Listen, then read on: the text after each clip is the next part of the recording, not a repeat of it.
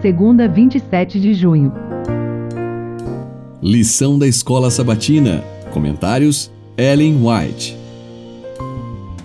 Tema do trimestre: Provados pelo fogo. Lição 1: O crisol do pastor. Locais na jornada.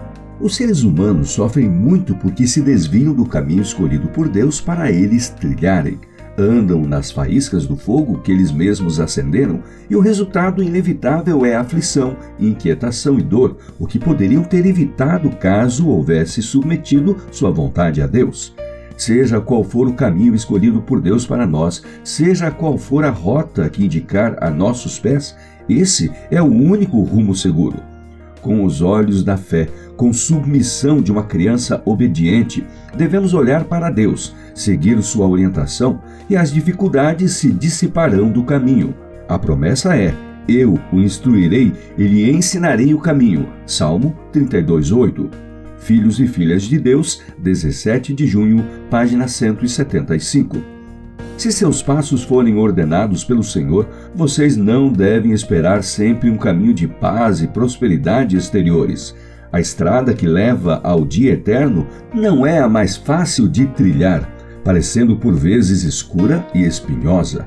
Tenham, porém, a certeza de que os eternos braços de Deus os circundam para protegê-los do mal.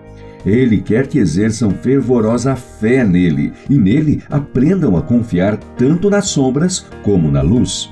O seguidor de Cristo precisa ter no coração fé perseverante, pois sem ela é impossível agradar a Deus.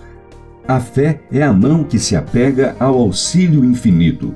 É o meio pelo qual o coração renascido é levado a pulsar em uníssono com o coração de Cristo.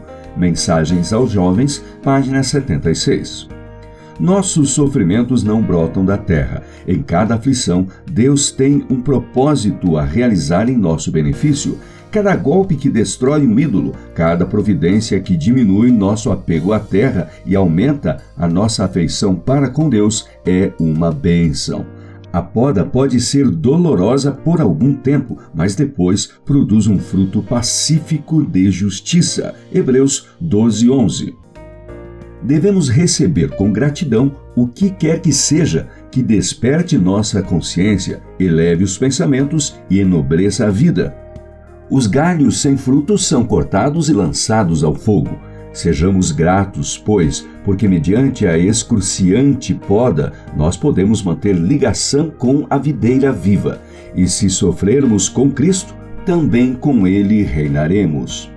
A mesma provação que tão severamente abala nossa fé e faz parecer que Deus nos tenha abandonado é a que mais nos aproxima dele, para que lancemos nossas cargas aos pés de Cristo e experimentemos a paz que, em troca, ele nos concede.